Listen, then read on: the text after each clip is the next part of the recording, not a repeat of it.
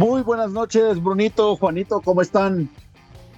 Buenas, Cayo. Buenas, Juan. Muy bien, gracias. ¿Cómo están ustedes? Muy bien, muchas gracias. Buenas noches, Cayo. Buenas noches, Brunito. Como siempre, un placer saludarlos. Otra noche viendo cómo eh, podemos hablar de nuestro tema favorito, que es el básquetbol, con ya dos partidos en las finales ya que, se llevaron a cabo.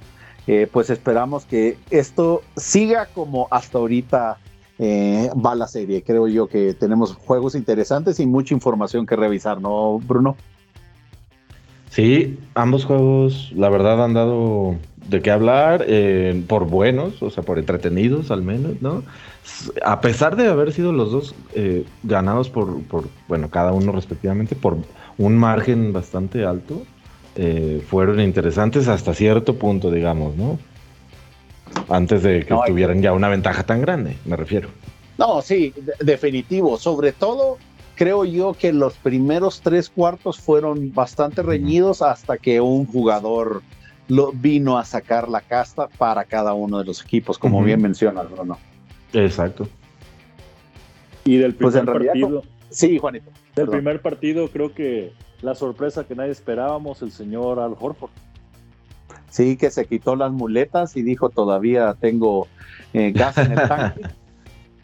Sí, y la verdad lo hizo muy bien porque creo yo que ese fue el, factor que cambió el curso del partido prácticamente, porque Golden State iba arriba que hasta el tercer cuarto por, si no me equivoco, alrededor de 5 o 6 puntos. Poquito más, estaba... Yo creo que más, Por 15, sí, ¿verdad? menos alrededor de 15 puntos. Imagínate. De, eso, creo yo que ese partido fue, ah, ya lo está ganando Golden State. Fui, creo que a hacerme un sándwich y ya cuando regresé, oh. Sorpresa. Ya sé, aquí, aquí lo único que, esperemos que no sea el caso es que no se haya acabado todas las canastas que tenía Al Horford para el resto de la serie, porque en el segundo partido desaparecido. Sí, no show. Ayer fue exactamente como si ni siquiera se hubiera presentado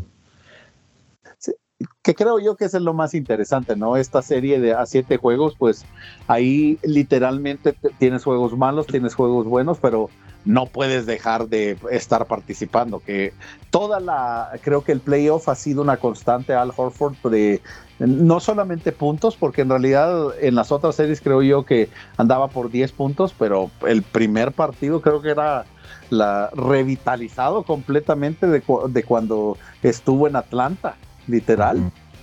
Se destapó, se sentía que era otra vez joven jugando.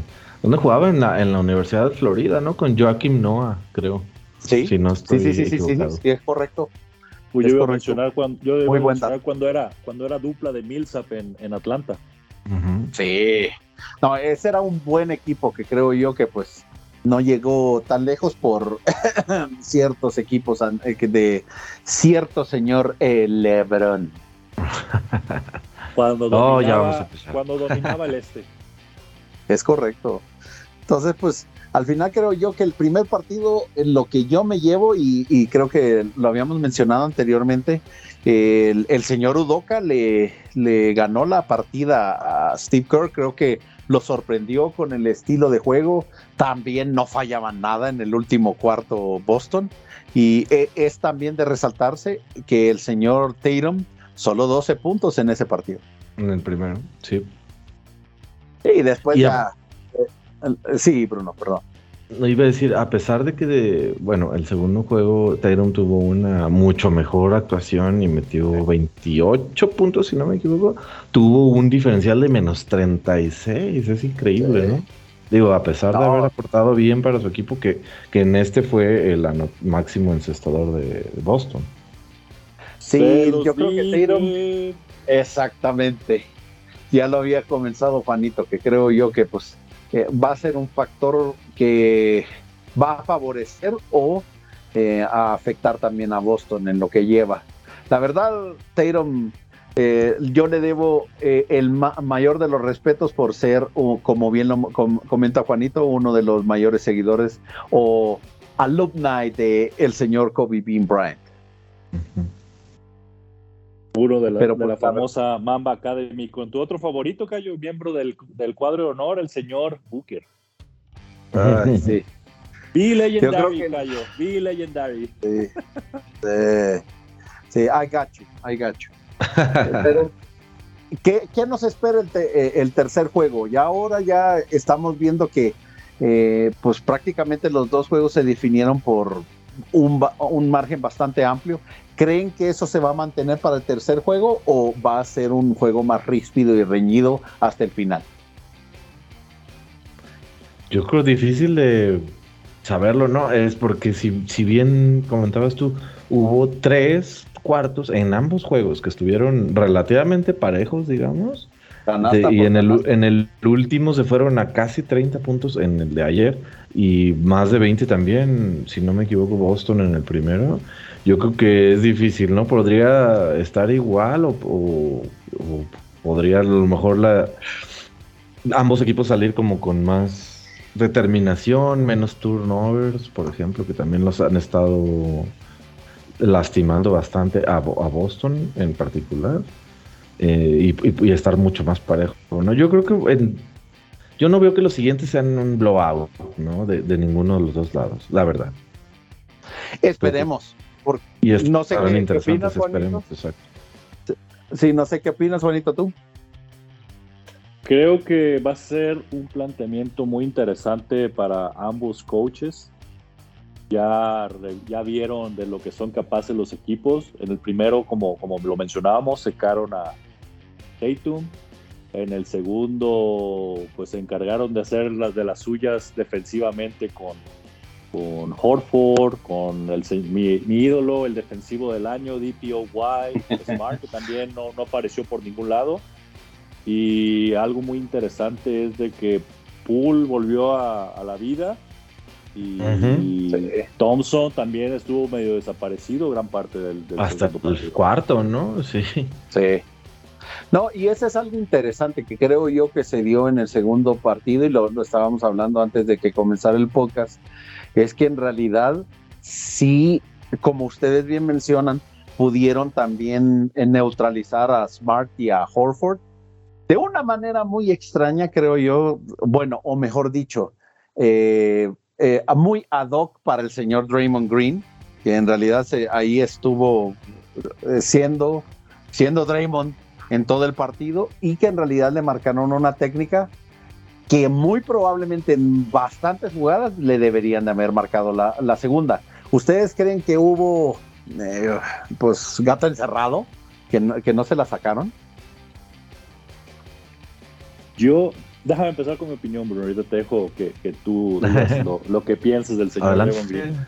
Yo creo que a veces, y ya más en esas situaciones de finales y con todo el historial que tiene Draymond Green, yo creo que a veces le gusta retar a los árbitros. Así de decir, a ver, márcame la, márcame la segunda, expúlsame. Y ustedes saben toda la polémica que se hizo en aquel famoso comeback del 3 contra 1 de que se quejó que lo habían expulsado injustamente, que no debían de haberlo dejado fuera un partido de aquella final donde los Cavaliers regresaron, pero no sé, yo ya creo que ah, tiene tanto descaro que ya hasta lo, reta a los, a los, árbitros a ver si, si los van a tantear, porque ya saben que una vez que los pulsan empieza a hacer ahí su, espectáculo, yendo a la gente, diciendo que aplaude, exacto, ahí bailando, pero yo diría muy cuestionable, este, creo que sí pudo ir para los dos lados y siendo muy rigurista sí debió haber sido técnica, pero no tampoco se me hizo como tan fuerte ese, ese altercado que tuvo con Jalen Brown. ¿Tú, Brunejo, qué piensas? Yo, yo tampoco creo que fue tan fuerte, exactamente. Este, pero por un lado, por un lado, y por el otro, pues tal vez sí, sí están perdonándosela, ¿no? Por, porque ya se sabe en el historial y, aunque es, así, pues bueno, ¿no? Déjalo, déjalo poquito. Pero yo tampoco creo que haya sido tan fuerte como para ese altercado, como para decir, no, no, no, sí lo perdonaron y, y debían de haberlo sacado, ¿no? Así tan fríamente, La cabeza. Sí, porque en realidad creo yo que da mucho este tema y creo yo que también en otros noticieros lo pudimos ver que pues llama mucho la atención que eh, en el partido pasado, en el primero, mm, pues casi no abrió la boca el señor Draymond y en el segundo estuvo desatado. Entonces creo yo que, que la verdad, yo sí esperaría que para este próximo juego sí lo, lo lleven con una mecha cortita. Porque la verdad, Oye, y muchos haciendo pleitos, sí, Bruno.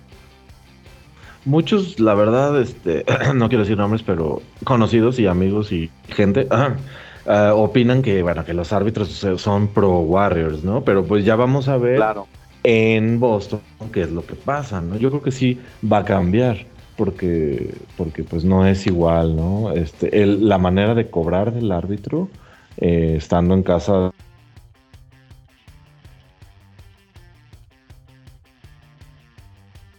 Claro, porque a veces parece que cuando están jugando en San Francisco, están jugando 8 contra 5.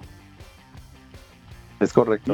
Mi, opinión, pero ya saben ustedes que ya me van a decir que, no me cambien los barrios, pero pues a veces sí parece que, son 8 contra 5 en la cancha.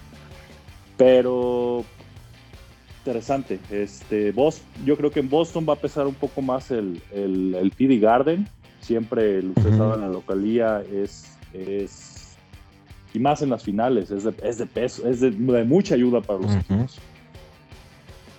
Sí, la verdad. Sí, de acuerdo con eso. Creo, creo yo que vamos a ver realmente si hay una tendencia, como dice Juanita, a favorecer a cierto equipo de amarillo y, y ah, caray, eh, cierto equipo de amarillo y azul, en este caso. Eh, porque en realidad sí creo yo que estuvo, pues hasta cierto punto, ciertos jugadores como Steph Curry, como el mismo LeBron James, eh, Kevin Durant, eh, James Harden, los favorecen mucho con las faltas. Entonces creo yo que en este aspecto también, como que también lo están cuidando de no, de no hacer un Rashid, que también traemos un tema acerca de Rashid Wallace, pues, pero eh, sí lo están cuidando. La verdad, estuvo hablando muchísimo y tiene que tener un poquito menos de paciencia. Al menos eso es lo que yo creo. Y coincido contigo, Cayo. Este, pues ya saben cómo, cómo es la actitud del señor Raymond Green. Sí, exacto. Pues excelente. Esperemos que ahorita que ya lleguen al Boston Garden, pues, eh, eh, ¿cómo se llama? Ya cambie la tendencia de esta serie y que ya nos pongamos un poquito más a la defensiva. O sea, si hay un Defensive Player of the Year, pues al menos que lo demuestre en la cancha, ¿no? o que no les metan 127 puntos. Exacto.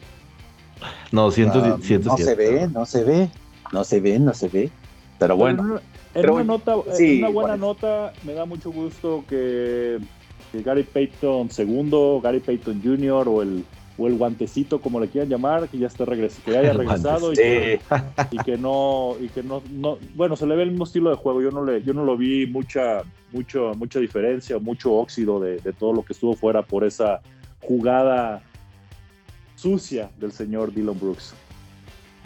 Sí, yo lo vi también jugando con el mismo estilo y de la misma manera que ya tenía acostumbrado a, todos en, la temporada, ¿no?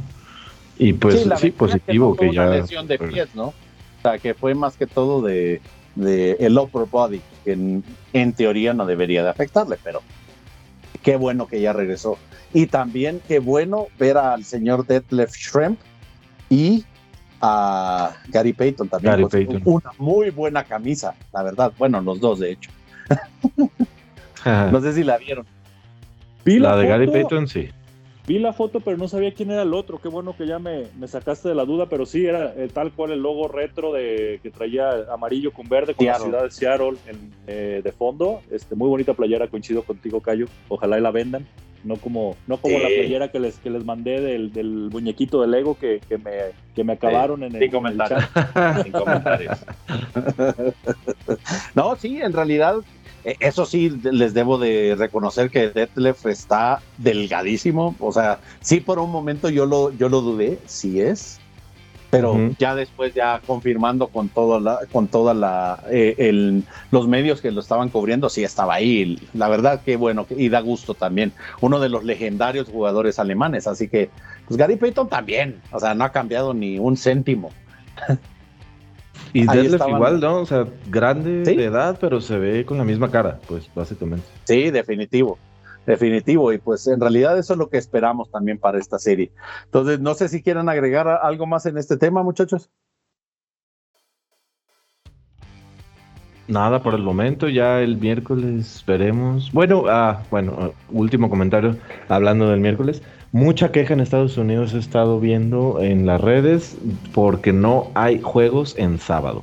Y fuera de Estados Unidos también, porque muchas personas en otras partes del mundo el juego del sábado sería lo que podrían, tendrían más oportunidad de ver si es madrugada del domingo, digamos. Entonces, mucha queja por el, la agenda de cómo pusieron los juegos en estas finales.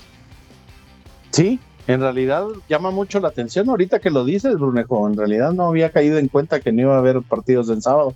Eh, para nosotros los que amamos el básquet, pues no importa el día, ¿no? Pero pues para la gente que solo ve las finales, que hay mucho de eso. Nosotros pues, estamos en el mismo horario o a lo mucho con una hora de diferencia, ¿no? Claro. Entonces, pues llama la atención, pero no es así como que digas tú, me,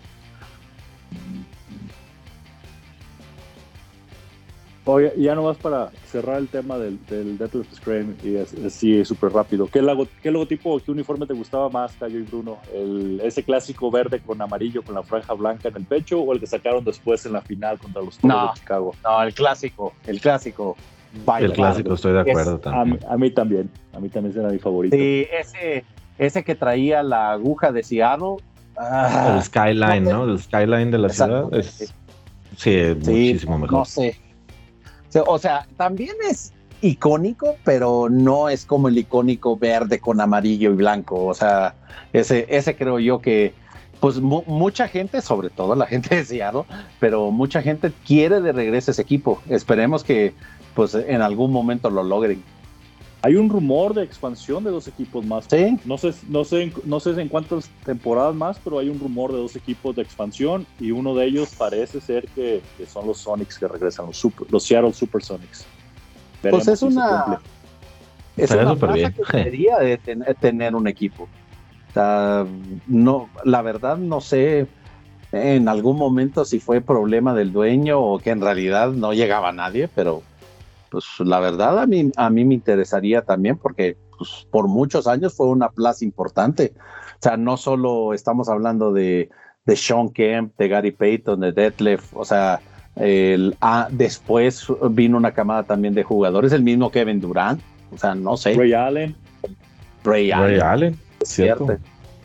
Es cierto, entonces. y antes esa generación de, de Sean Kemp, Payton y, y compañía también tuvieron un campeonato. Es correcto. Entonces creo yo que pues, lo merece la ciudad. Ese es lo, único que quiero agregar acerca de ese tema. Y retomando el tema de la final, ojalá, digo, yo sé que, a ustedes sí les, les, llama la atención el eh, Jordan Poole, ojalá siga jugando al nivel, pero pues que se mantenga calladito el señor, no, no tiene que andar diciendo que, tiene eh, un rango de tiro más, más mm. grande que, que, el, ese triple que hizo de media cancha. Entonces, pues este, vamos, vamos diciendo cómo, cómo sobra. Este, sí, que no está tan sobrado. Porque el primero ni, el primero ni apareció este pool. Cierto. En las famosas, en las famosas palabras de Peter Parker, no digas mamadas, Mary Jane. sí, así mismo. Entonces, Exactamente. Eh, eh, hasta aquí mi comentario, Joaquín. Entonces, pues creo yo que eh, eso abarcaría todo lo de las finales, ¿no? Ajá, yo estoy de acuerdo. No creo que haya algún comentario adicional. Bruno, ¿tienes algo más que agregar? No, de acuerdo también. Yo creo que ya con esto vamos, vamos con los avisos parroquiales o los temas varios. Adelante. ¿Con cuál empezamos? Híjole, con, yo creo que el más fresquecito, ¿no? El de Queen Snyder. Va. Ese está bueno, ese chisme está bueno. A ver, sí, exactamente, porque también va atado al segundo tema que me imagino que Juanito quiere mencionar, así que comencemos con ese. Eh, mis comentarios. Creo yo que Queen Snyder eh, se le hizo grande el puesto, creo que ya lo habíamos hablado. En realidad en las anteriores playoffs, los dos años anteriores, creo yo que parte de que no llegaron más lejos con los Clippers o con... Eh, ay, ¿con quién perdieron esta serie? Contra... Ah, se me olvidó. Contra Luquita. Ah, contra Luca. Ah, contra, cierto. cierto, cierto. Sí, sí es cierto, contra Luca fue prácticamente porque él no pudo eh, identificar las rachas de esos dos equipos en específico. ¿Por qué? Porque estaba tomando tiempos mal, estaba mandando jugadas mal y también aunado también porque sus jugadores, en el caso del año de, este año, sí creo que no tuvieron, no dieron el ancho. Pero el año pasado con Joe Ingles, con eh, este, eh, lo mencionamos también con Bogdanovich, Jordan Clarkson como sexto hombre, deberían haber hecho un papel mucho mejor para que perder contra los Clippers. no, no es porque. bueno, sí, en realidad los, Clippers son malos. O, no, los Mavericks está. Ponle, ponle que Maps, creo yo que Luca eh, overshadowed todos los errores que hizo Snyder y que los jugadores no tomaron en cuenta. Me refiero a la temporada pasada, eh, Juanito, que, ah, que perdieron contra los Clippers. O sea, ese equipo que traía Ingles, que traía Clarkson como sexto hombre, que traía, un Mike Conley más conectado, o sea, todo eso creería yo que eh, iba a permitir a que ellos llegaran un poquito más lejos. Esta temporada, o sea, ya nadie lo sorprendió, pues, porque nadie creía ya en los Jazz. Entonces, e, es por eso que creo que pues, el, hecho de que él se alejara del puesto, pues, eh, hacía sentido menos al señor Donovan Mitchell. Y a Danny Ainge. Ah, pues también. Por ahí dice que Danny Ainge desesperadamente quería que se quedara Snyder. Pues, Buscaba que se quedara Snyder. No sé para qué, pero bueno. tal, vez, tal, vez, dinos puntos de vez en cuando. Ándale, o quizás no le gustaba que todos eran mormones y él no, pero bueno. Ahí hay otros detalles detrás en Utah. Creo que, no, agregando tu comentario, Cayo, lo único que tengo que decir es, también le faltó ese liderazgo para poder ah, mediar, para poder mediar ahí el, ese pleito que salió a, pues a, los medios entre, entre Donovan Mitchell y Rudy Gobert, que lo, pudimos ver en los partidos. No, se da, no, le, no le daba un pase abajo de la canasta, literalmente solo. No quiero decir solo porque tenía alguien defendiéndolo, pero ustedes saben la altura y, la, y el tamaño de Roberto era para, estaba solo para hacer una canasta, pero eso creo que, creo que para mí ya fue donde él dijo, no puedo con esto, este, hay aquí un ego muy grande que vamos a hablar ahorita en minutos de ese ego. Y yo pienso que ha de haber dicho, o es pues él o yo y, creo que prefirió, en lugar de seguir manchando su carrera, decidió hacerse un lado y, suerte con el que llegue. Oye, qué comentario tan interesante. Eh, te lo digo porque justo el otro día veía yo una serie en Netflix, ah, de, ¿cómo se llama? David Letterman. Eh, en el episodio que sale Kevin Durant, si es que lo han visto, se llama, que no, no, no necesita introducción o algo así. Y le preguntó, oye, ¿qué hace un coach en la NBA? O sea, ¿cuál es el trabajo del coach en la NBA? Y la respuesta de Durant fue, es manejar los egos. Lo más importante que hace es manejar los egos. Y, tiene totalmente sentido con lo que tú estás diciendo, además de Quinn Snyder y de lo que estaba sucediendo ya para en las últimas temporadas en Utah. Pues no, definitivo. Con ese comentario, Bruno, te voy a, te voy a, te voy a dar otro ejemplo y de grandes coaches uno es Phil Jackson. Imagínate los egos que tenía que dominar en ese equipo. En los dos. Y, en los dos equipos, es correcto. Exacto. Eh, Popovich. También. Pat Riley. Riley. Fíjate, bueno, yo pienso que ahí sí tuvo mucha ayuda de, Patrick Ewing cuando está. O, qué época te refieres de Pat Riley, Cayo? No, pues cualquiera. La de los Lakers, la de Nueva York, en Miami. Sí, es cierto, la última corrida con Shaq y Wade. Sí, take your pick. Entonces, o sea. Y no, podemos, no podemos olvidar al señor Bill Walton Jr. Ah, uh. No, pero sí, este, tienes toda razón, digo, tiene que ser, digo, imagínense, tienen esos jugadores los mejores del mundo con esos salarios. Imagínense el ego que se carga este, al llegar a un punto, si no me das el balón, te puedo echar a perder el partido. Digo, ya son extremos, ¿no? Pero pero yo, yo creo que esa fue la decisión de Snyder, de que no pudo ahí con, con, alguien en particular. Creo que lo mencionas muy bien, pues, o sea, yo me acuerdo, a ver, no sé si ustedes se acuerdan en la entrevista que Shaq le hizo a Kobe, de que le pregunta Shaq a, a Kobe, ¿por qué, eh, cómo se llama? Además de obviamente todo lo que tenía que ver el, del título, ¿por qué querías ganar el quinto anillo? Le dice, solo para tener uno más que tú. Y le después le dice Kobe a Shaq, después le dice a Kobe Shaq, cuando yo gané el anillo, ¿qué hiciste tú? Ah, rompí todo en mi casa. O sea, imagínate los egos que tenían los dos para, para, para cuando Phil Jackson tuvo que manejarlo. claro, Exacto. de tenerlos en un solo equipo. Y más en Shaq que, que, aunque lo que vean así fiestero y tranquilo y buena onda, imagínate cómo le... Digo, obviamente entre ellos tienen ese trash talk y ese, ese reto de decir yo tengo más anillos que tú. Tal es el caso de que siempre que están en, en TNT, Shaq y, y Barty, ahí se lo está, le está restregando la cara a todos los que tienen. Sí. claro. No, y, hacen bien, pues al final de cuentas creo yo que pues es un logro que pocos lo tienen, pues, pero también como ustedes bien mencionan, si no tienes un anillo, si no tienes récord, si no tienes esto, ¿qué, o sea, why flaunt? ¿Por qué, por qué presumirlo, pues? Entonces es ahí donde el señor Don, Donovan Mitchell debería de tomar eh, el ejemplo de los alumni de Telocico Just play, man. Just play, man. Así, así definitivamente. Y pues obviamente este año todas las miradas van a estar en él porque ya no va a estar Quinn Snyder, la persona que, digámoslo, lo defendía. Y Rudy Gobert, pues obviamente ya no va a estar en el equipo, ¿no? Así es. es y, la tiempo de que demuestre.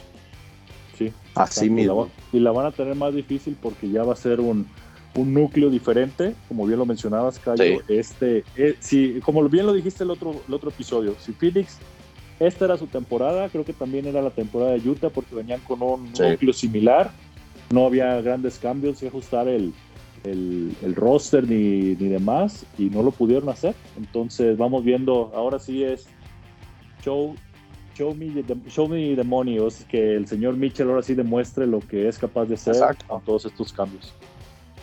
Y si no, reestructura, papito. Correcto. Así es lo que queda. Pero creo yo que pues eh, eh, queda mucho por decir y mucho eh, por saber también del señor Donovan Mitchell.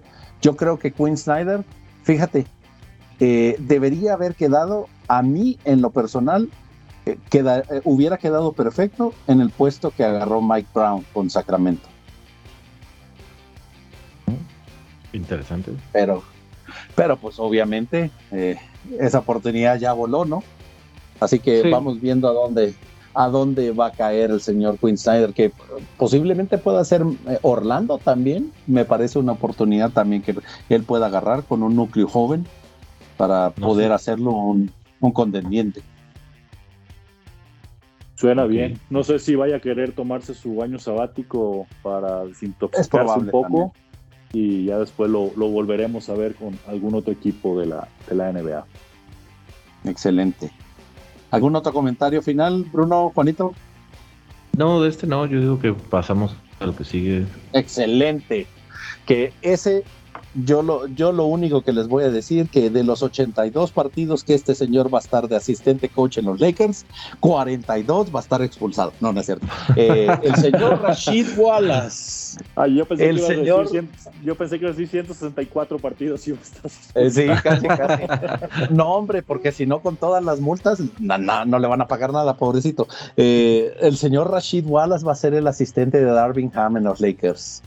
OMG.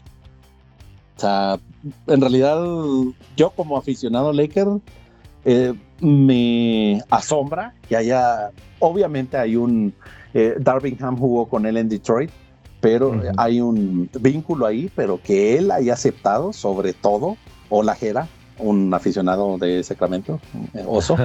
Eh, ¿Cómo se llaman? Pero en, realidad Rashid Wallace es, me, no, no me viene a la mente como un asistente de los Lakers en especial. No, yo tampoco. Yo les te comentaba o les comentaba que me parece raro el fit. No sé si, si, si haga fit pues tengan con los Lakers. Como les decía, sí, Juanito, perdón. ¿Había estado con algún otro equipo o va a ser como su primera experiencia en el banquillo? Es su primera experiencia. Interesante. Sí, no, no, no, si te digo, o sea, el, si, si la verdad es como si estuviéramos eh, combinando nitro, nitroglicerina con, no sé, dinamita. Nomás les falta volver a contratar a Boogie Cousins. Ándale. O sea, solo eso. Y que Grayson Allen se venga a los Lakers y que ¿quién más le gusta? Ándale. Rondo de nuevo. no, hombre, esto va a ser, eso sí, no vamos a ganar muchos partidos, pero va a ser una temporada interesante, ¿no les parece? Muy intensa. Muy, muy, claro. muy interesante. ¿Sabes qué rol le puedo ver yo a Rashid en los Lakers? Algo similar a lo que hace Udonis Haslem sin ser, sin ser coach, va a ser ah, ese tipo enforcer que va a estar ahí aplaudiendo, peleándose con los jugadores. No sé si lo vaya a hacer contra LeBron, me gustaría ver si se le va a encarar a, LeBron, pero algo sí, se, algo sí se me pues, figura que va a estar haciendo. No dudo que lo, que lo pueda hacer. Eh. no, y, definitivo, o sea, al César lo que es del César. Rashid Wallace como hype man, como jugador intenso, como jugador eh, que peleaba todos los balones y que nos falta. Creo que a los Lakers le falta ese edge. Creo que sí le puede dar eso. O sea, esperemos que no sea por tan corto tiempo, pues porque eh, el, problema no lo veo tanto a la hora de los entrenos, sino a la hora de los partidos. Que algún árbitro le diga algo, que o, le comente algo y vámonos, vámonos para afuera. Del 0 al 10, Cayo, ¿qué tan probable ves un Malice at the Crypto.com Arena. Changos, un 10. no, Si lo veo muy posible, güey. O sea. Ni modo que como que el entrenador se meta a pelear con los aficionados también. E, es que vamos a también a la combinación, Brunego. O sea, tienes un Melo que ya le gritaron en, en una arena. Tienes un Russell Westbrook que también ya le gritaron. Exactamente, y que también se ha peleado con varios, varios aficionados. Pues. Y ahora le agregas a un acelerador de, explosiones como Rashid Wallace. ¿No ves algo, algo complicado el, el ambiente? Sí, ¿eh? sí, sí, llama la atención, sí llama la atención. O sea, por eso creo que el, la probabilidad eh, es, es bastante alto Pues va a ser un catalizador tal como lo dices. Esperemos, no para mal, O sea, que, motive a los jugadores y, sea como un Haslem, decía Juan. ¿Juan? Sí. ¿O eras tú, Cayo? no, no, no, era Juanito. Era Juanito. Yo, yo lo mencioné, yo mencioné que fuera como un Haslem que ya saben que se pone ahí a gritar, a, apoyar, a regañar a los jugadores. Sí. Es un arma de doble filo. Ese es, ese es lo único que puedo decir. Como bien Darvingham ya lo comentó, que quieren jugadores que sean de two-way, o sea, que sean rápidos al ataque y también a la defensiva. Te estoy viendo Westbrook.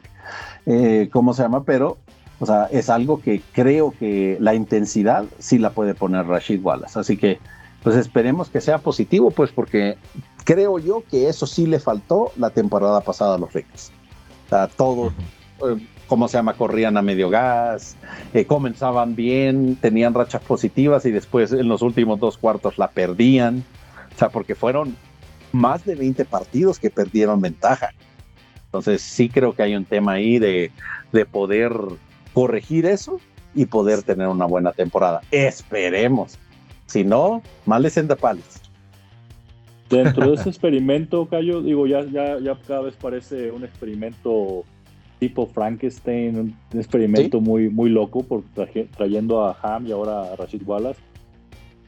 Creo yo que lo que más puede aportar y que más debería pegársele es bro, Anthony Davis. Necesita, creo que le hace falta esa intensidad y ya dejar de lado esta imagen que traemos de Cristalito Davis, de que ya nomás lo rozan y son cuatro semanas fuera.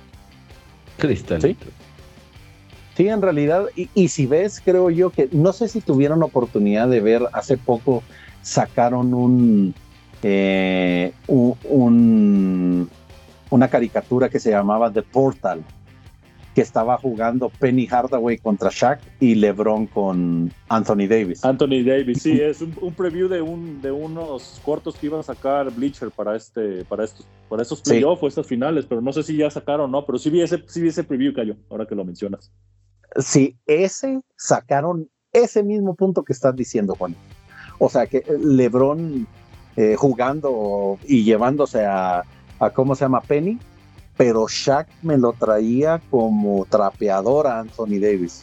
Y lo que le dijo es que no lo puedo parar. Pues es que ni siquiera estás jugando contra él, juega a tus virtudes. Y comenzó a tirar de tres, comenzó a hacer, eh, ¿cómo se llama? Juego de pies y ahí es donde supuestamente le gana a, la pareja de Shaq contra Penny. Pero precisamente ese es el punto. Creo yo que la intensidad, el, fuego que, Anthony Davis ya no tiene, eso es lo que puede reavivar Rashid Wallace con el equipo. Sí, yo coincido con eso.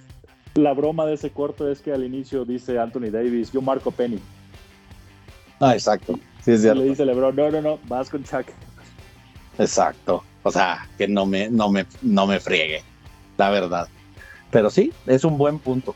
Creo yo que vamos a ver si este Frankenstein, como bien lo me, mencionas, eh, el monstruo de Frankenstein, funciona en esta, en esta temporada. Sigamos con el siguiente tema que estoy seguro que ese es de Brunito. Brunejo, exacto. y, no, chille, y no chille, nomás acuérdese. El siguiente tema es Portland, son los nuevos Lakers. Game time. sí, todas mías, eh, Demian.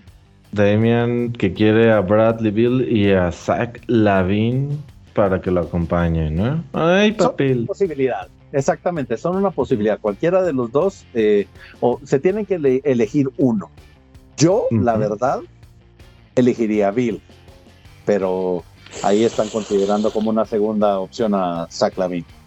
Yo no creo que Bill pudiera encajar bien ahí con Dame Lillard por el hecho que acaban de decir del todas mías, el, el, el Hero Ball, porque ustedes saben que Bill es también uno de esos jugadores que quiere el balón todo el tiempo sus manos. Desde que salió John Wall, sí.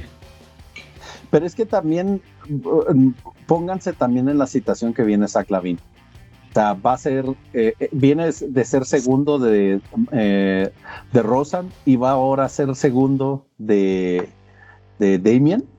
Deja de eso. con, con Lavin, obviamente me cae muy bien y, me agrada demasiado su juego, pero ahí fue una situación más fea porque él era, él era el, franchise player de, los, Bulls y les traen a Rosen y me lo, de, me lo degradan a número dos. Entonces, eso, eso sí le pegó volviendo al tema de los egos.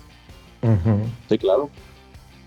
Entonces, pues no sé, no sé, creo que Bill, el hecho de que estaba ya con John Wall en una etapa que ya estaba un poquito en declive John Wall, pues le sirvió un poquito para eh, priorizar, pues, qué es lo que quiere, un equipo ganador o seguir anotando puntos. Entonces yo creo que se pudiera adaptar un poquito mejor a Demian, que ya, pues ya, creo yo que le dijo a los directivos, a ver, yo ya quiero ganar. O sea, yo no... Si tráeme a alguien o si no, ¿qué onda? ¿no? Sí, no solo quiero sacar a Houston dos veces de los playoffs por favor. yo, no, yo no me conformo con estar en el listado de los 75 sin tener un anillo o haber ganado alguna otra cosa. Ah. Exacto. Yo quiero tener fundamentos cuando me nombren en la lista de 75. Sí, yo creo que es válido. Entonces, a ver si en realidad eh, estos jugadores encajan. Yo, el que más le veo, o sea, no es que sea un un, eh, eh, ¿cómo se llama? Perfect fit, pues, pero el que más podría encajar sería Bill. porque los dos creo yo que tendrían que aceptar su destino, que ya no es el ser el número uno, ¿no? Pero pues quién sabe si quiere hacerlo Bill, ¿no? Es buen punto lo que dice Juan. Y la Pero es que al final, al final es que cómo se la vendan, ¿no? O sea, ¿quieres ganar? ¿Quieres eh, eh, hacer un playoff? Eh, ¿Cómo se llama? un buen playoff. Vente a un equipo que pueda competir, porque en Washington, o sea, Kuzmaruchan ni KCP no creo que le estén ayudando mucho, Ni por Singis, güey. Entonces, entonces Pero sí es mejor que D'Angelo Rosso. Está por supuesto. Eyes in my bed. Oye, Bruno, pero antes de, movernos este tema, yo sé que este, este obviamente la BIM va a afectar a, tu equipo, los Toros de Chicago. ¿Tú, cómo ves a Chicago? ¿Quieres que se quede? ¿Quieres que busque alguna otra opción? ¿Estás feliz con DeMar DeRozan? ¿Qué, qué, qué es lo que tú quisieras para los Toros la próxima temporada? Pues, evidentemente DeRozan vino a ayudar muchísimo al equipo, pues como ya lo dijeron ustedes, ¿no? Eh, a mí sí me gustaba que estaban los dos juntos, pero sí cerrando la temporada ya se vio como que Lavin no no, no estuvo muy contento de no tener tanto el protagonismo. Em, quién sabe si pudiera funcionar de una mejor manera la siguiente temporada, pero mucho comentario también de que pues a Lavin le han dado toda la oportunidad en Chicago. Yo no entiendo mucho si se quiere ir o no, cuál es su fundamento, ¿no? Fuera de, bueno, obviamente, me trajeron a DeRozan y pasé a ser el número dos, ¿qué onda, no? Si aquí yo tenía que tres temporadas, ponle, ya siendo como el go-to guy. Ya me gané mi All-Star, etcétera. Em, yo, yo sí quisiera que se quede, pero si funcionarían juntos, ¿no? De Rose Me parecía un tridente interesante de Rose. A mí también. Lavin y Busevich. La neta. Y se te olvida la superestrella de Alonso Ball. Ah, sí, sí, entiendo. Ah, se me olvidó. sí, pero ese, ese, es otro detalle. Creo yo que también lo que debería de ver, Brunejo, es qué, te van qué es lo que te van a dar a cambio. Además, exacto. ¿Qué le van a mandar a, Chicago de, de, Portland? La neta. Ya no tienen nada. Whiteside. Nurkic. Nurkic. ya está. Bueno, es mejor Nurkic que Busevich. Mira, Anthony Simons podría ser una cosa interesante. Para Chicago. Yo también, yo también opino mejor que, que No sé. Creo que Nurkic se me hace a mí más interesante. Ha tenido mejores temporadas en las últimas, ¿no? Creo. Pues yo creo que andan a andar parecidones, ¿no? Ey, ándale. O sea, no creo que haya tanta, tanta diferencia. Sí, o sea, eso es lo que tienes que ver al final, qué, tipo de picks también te van a dar. Porque, porque si te dan mayor picks, pues ya, reestructura. Bye. Pero pues es que es lo que acaba de hacer, por fin terminó de reestructuras. pues sí. Ahí sí y, la verdad es que tanto Carnizovas como el coach, eh, ah, olvidé su nombre, eh, han estado, yo, yo opino que han estado haciendo buen trabajo. Tienen dos temporadas y dos temporadas que levantó el equipo, pero muchísimo, o sea, abismal diferencia. Es correcto. No, pues sigamos con el siguiente tema, muchachos. ¿Qué seguimos? a ah, ti te toca el que sigue, mi Sí, la neta que sí. No, e, esta es una excelente noticia, sobre todo porque la, temporada pasada no entró al draft por un problema de salud. El hijo de Shaq, Sharif O'Neal, va a entrar, a, ya es elegible para el draft. Eh, ahí estuvo medio interesante la historia porque los encargados del draft dijeron, no, lo vamos a poner como no elegible. Y el güey así como, ¿qué pedo? No, sí voy a entrar. Y apenas está, teniendo las visitas con los equipos. Así que esperemos que eh, esa es una, una historia que no sé si llamarla alegre o triste, ya cuando ves que las segundas o terceras generaciones ya comienzan, ya comienzan a entrar a la NBA. Gary, Gary Payton segundo, Tim Hardaway segundo, eh, el hijo de, de Shaq el hijo eh, de, Dwayne Wade, el hijo de LeBron. y ahí viene Bronny. Exactamente, que no creo que llegue, pero bueno. ¿Y cómo, al menos lo van a tener de mascota. ¿y cómo, olvidar a los tres hijos del señor la, la bar ball. ah, esa es primera generación. El, el, All-Star, la bar ball, que le, que le podía ganar en uno contra uno con Michael Jordan cuando tenía 50. Pero bueno, esos son otros detalles. Creo yo que es bueno ya verlo. Eh, es un buen prospecto. Eh, me acuerdo que en él jugó muy bien. proyectado? ¿En qué lugar? ¿En qué pick? No, yo creo que se va a ir como en, en 20 o 30, Brunejo. Ok. Sí, no creo que se vaya primera, cerrando la primera ronda por ahí. Es correcto. O empezando la segunda. Pero sí creo yo que si está completamente saludable, sí va a ser un, un robo. O sea, si en dado caso se va en esos oh, picks. Ok. Sí, ese, ese es el asterisco que le pongo yo. Y cabe aclarar para, para nuestros fieles escuchas que obviamente si, si están, están escuchando que estamos diciendo el hijo de Shaquille O'Neal, no esperen que sea una, una copia de... Una mole. es, muy diferente físicamente. Sí, completamente diferente. De hecho, yo creo que lo compararía con su papá, pero cuando estuvo en el SU, porque estaba sumamente delgado. Pero ya era un monstruo, Shaq. Sí, sí, no, no es lo mismo, no tenía, no era el powerhouse que era el papá. Exacto. No, pues no. Pero va a ser interesante verlo y, ver qué puede hacer en la NBA, si puede seguir los pasos del papá o, como bien lo mencionaron hace unos segundos, si va a ser otro de los hijos del montón que llegan a la NBA, pero no, no, no, no nada que ver con, con sus, con sus All-Star padres o sus leyendas de padres. De hecho, son pocos, creo yo. Bueno, a uno de ellos eh, creería que Clay Thompson fue mucho mejor que su papá.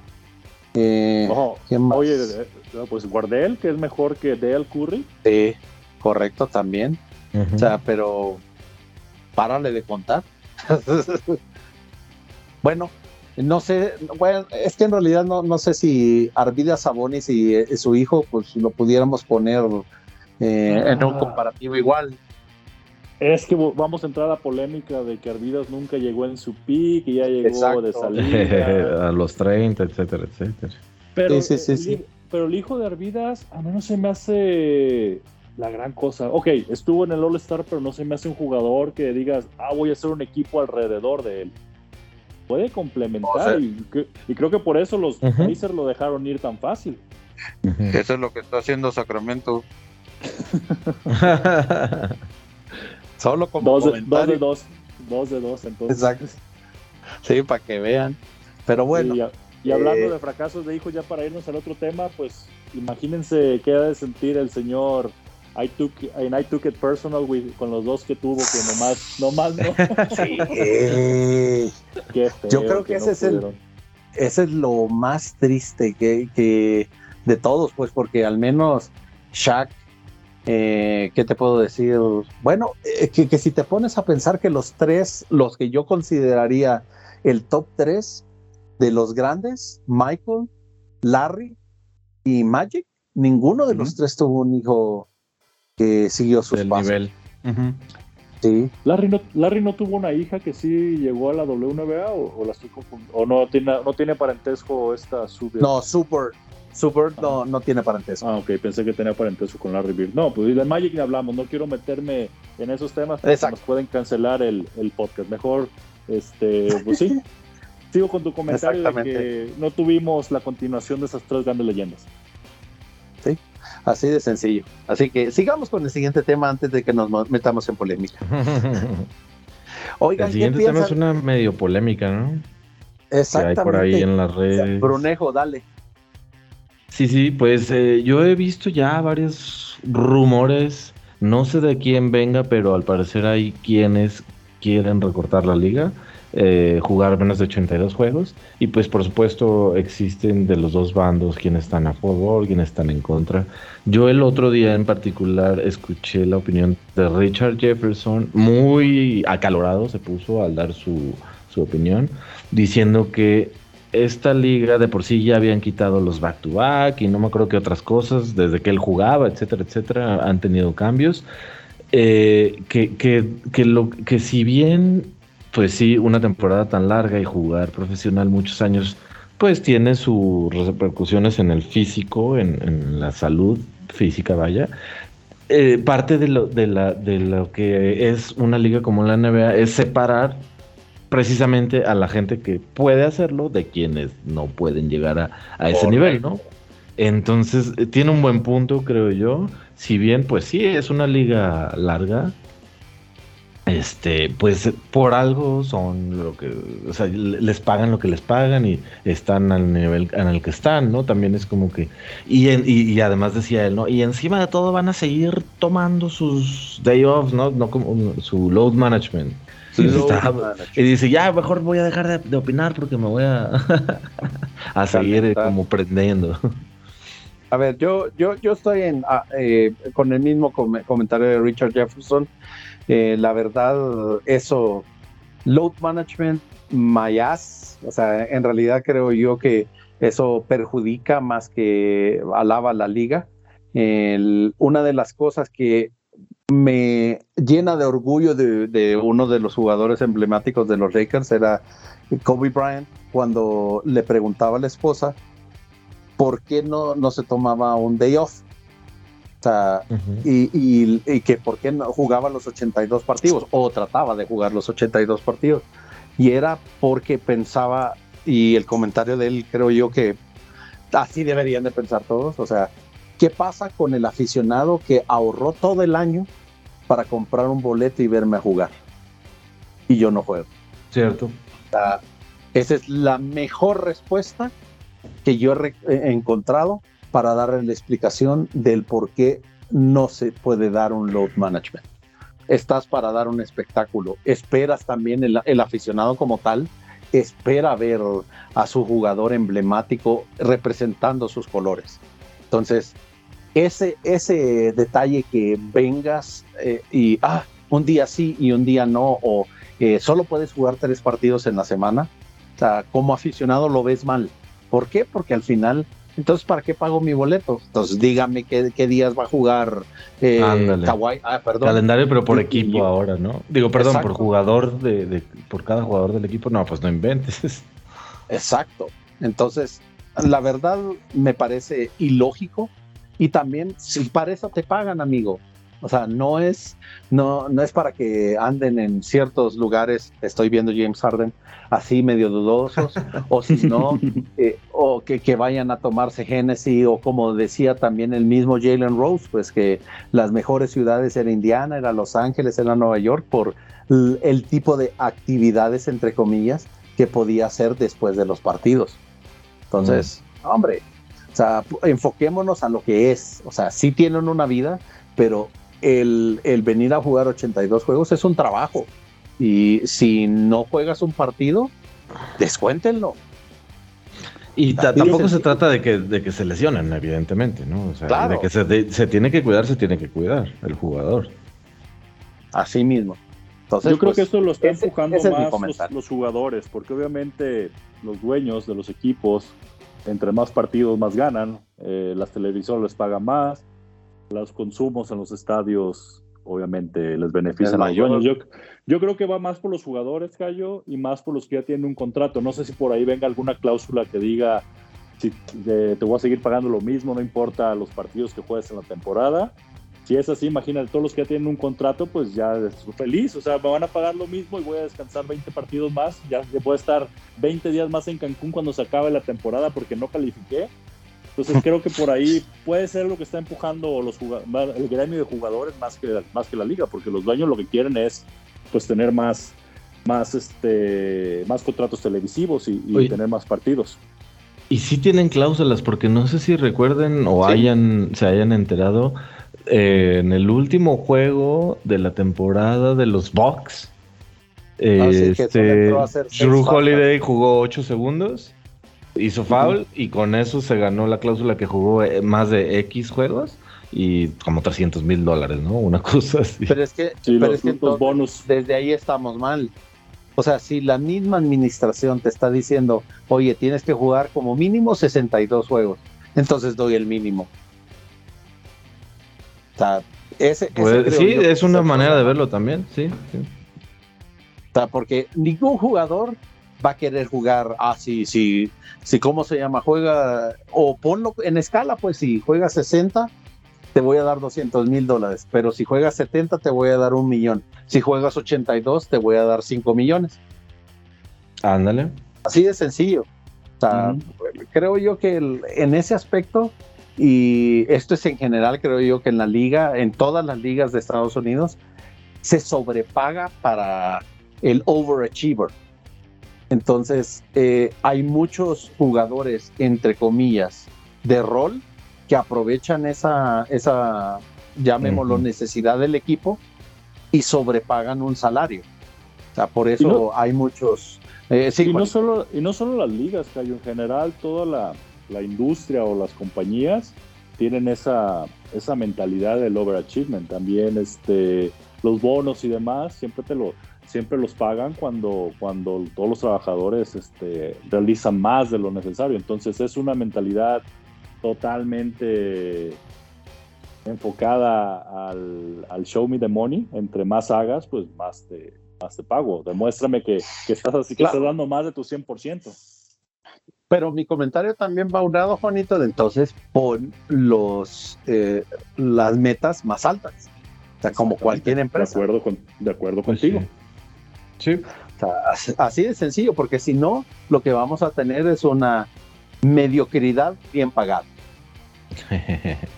buena manera de ponerlo. Pues ya, ya, ya veremos qué pasa, ya veremos si uh, muy pronto vamos a tener puras temporadas como la burbuja, puras temporadas chiquitas. Ya veremos si, si lo convencen o se van a huelga o nos quedamos con nuestras temporadas de 82 partidos, que espero que así sea. es correcto. Pues vamos con el siguiente tema, que no creo que nos vamos a tirar, eh, nos vamos a tardar mucho. Westbrook dice Darvingham que es uno de los mejores jugadores de, de, al menos de esta época. No. bueno, el señor, el señor, Ham llegó muy chistoso. Sí, no, no, sí. Yo creo que le está haciendo competencia a, Robin Williams y a todos los comediantes de la época, porque viene prendidísimo. Tal vez para Pero bueno. Callo para dirigir y para tener stand-ups al final de cada partido. Ah, mira. Sí, después de todos los partidos ya, ya va a haber también el show 2 por 1 Mira qué bien. Ah, next. Eh, mira, este es un buen dato. Y te lo voy a dejar a ti, Juanito. Hace 21 años. Gracias, Cayo. hace, 21 años. Sí. Final de la NBA, 76ers, Los Ángeles Lakers. El día de hoy se conmemora el famoso Step Down o Step Over, como le quieran llamar, de Allen Iverson a Tyron Lue. Aquel. Pues no, le hizo un crossover, en realidad se tropieza este Tyron Lue cuando hace un step back, se tropieza y ahí es cuando cae la bola, mete la bola a Iverson y pasa encima de él. Icónico, creo que es uno de los momentos icónicos de, de la liga. Sí, más bien. por lo menos de los 2000, sí. Sí. Yo creo que es uno de los momentos más acribilladores de ego que yo he visto en mi vida. Yo creo que Tyron Lue todavía sueña con ese momento. Yo creo que Allen Iverson cada vez que lo ve, de seguro, de seguro sí, lo, quiere volver a pasar. No, pues, yo al menos yo pasaría, o sea, he visto memes, he visto eh, TikToks de eso, o sea, eh, Life, de portadas de discos, de eh, viewer discretion is, advice, o sea, de todo con eh, deshaciendo esa imagen. La verdad, Allen Iverson en ese momento era un criminal, era o sea, criminal exactamente en, la cancha, pero pues el señor Kobe Bryant tuvo la última palabra, ¿verdad? Bueno, y, es que era Kobe Bean Bryant y era Shaquille O'Neal, y volvemos al tema de que era Allen Iverson y un equipo de, no quiero decir del montón, porque sí tenían ahí a un Dikembe Mutombo, tenían a un sí. Ratliff, tenían al famoso Eric Snow, que lo andabas buscando el otro día en el equipo de los Cavaliers, que no te acordaste el nombre, pero no era ninguna superestrella que, que, pues, que pudiera comparar al a Shaq y Kobe. Entonces. Fíjate que ese equipo de Filadelfia me recuerda muchísimo al de Cleveland de, LeBron, cuando jugó contra San Antonio. San Antonio, correcto. Y creo, una última pregunta. Imagínense que eso hubiera pasado en la liga al día de hoy. De seguro mínimo le daban un técnico al Iverson o hasta me, lo mandaban, me lo mandaban a, la banca por taunting, por provocación. No, era, eran otros tiempos. Ahora, ahora se impresionan con un póster. en los 2000 era, o sea, eso era lo mínimo que pasaba. No sé si se acuerdan cuando Kobe le, sumió literalmente la cara a Dwight Howard cuando estaba en, en Orlando. No, eran otras épocas. Ah, fun times. Pero sí, ese es un muy, muy, buen dato y esperamos que también las futuras generaciones, por favor, enmarquen ese momento en la historia de los 2000 porque sí creo que era un momento muy icónico. Y, ahí tenemos un rumorcito también, Juanito, que también tú lo puedes mencionar. Dios. Se, nos van a, se nos van a ir los millones de aficionados. Exactamente, ya este alguien que nos sigue con una cuenta, una burner account como la que tiene Kevin Durant, nos sigue, se dio cuenta de, de, la fama, popularidad y los followers que tenemos y y pues nos quieres, quieres, quiere copiar la receta, básicamente. Ya vio que, que sí es un medio pasivo donde podemos llegar a varios, a varios escuchas. Y el señor, por favor, ese lo sacaste tú, por favor, di cómo va a ser el, el nuevo apodo de este señor. Le Podcast. marca registrada Basketball. Marca registrada Calle Basketball. Pues sí. LeBron quiere sacar su podcast, quiere quitarnos a nuestros a nuestros seguidores. A nuestros no esperemos que sean fieles y no, nos cambien por Lebron. Eh, le regalamos papas. o, le podemos dar otro enfoque, enfoque perdón. Hey, LeBron, hit us up, man. Y aquí, aquí te hacemos chance. esperando la, la respuesta de JJ Ándale, JJ. También, también. O, de Draymond Green o, todo el sinnúmero de, de, de y, ex, jugadores que también están sacando su podcast. Pues está interesante. Sí, recuerden que los originales fuimos nosotros en español, así que sí, todavía estamos presentes en su pensamiento, baby. Exactamente, creo que sería interesante. A, final de cuentas, puedes decir que LeBron es odioso, buen jugador, lo que tú quieras, pero pues es mediático. Tiene, es mediático, exactamente. Y siempre que habla, pues usa, crea, polémica este LeBron. Imagínate, pero solo todos los podcasts se van a llamar Taco Tuesday. Entonces, Taco Tuesday. No, ya me imagino. No, hombre. Y, va a pasar como, eh, como media hora en el gimnasio oyendo todos los discos de Jay-Z o de el rapero del momento. No, creo, creo que va a estar complicado eso. Pero pues, tendremos, que, tendremos que esperar el episodio del Banana Boat Crew. Ah, eh, y, ese, y eso llamaría mucho la atención. Ese episodio estaría bueno. Lebron, por favor, invítanos. invítanos a mediar. Exactamente. Y al menos para conocerlos. Y, la foto con, con todos en el, en el podcast. ¿Te, quieres que te invite a la banana, Cayo? Ay. Eh, bueno, solo la puntita. Pero bueno, señores, no, pues antes de que se descontrole esto y otra vez nos multen por todas las andeses que estamos diciendo, eh, vamos a terminarlo en una buena nota. Así que nuevamente les agradecemos por estar escuchando. Obviamente no, nos pueden seguir en Twitter en arroba basketball y a mi amigo Bruno López lo pueden seguir en Twitter como. Como arroba blonep. Y mi amigo Juan Hernández lo pueden seguir como arroba JAYP-43.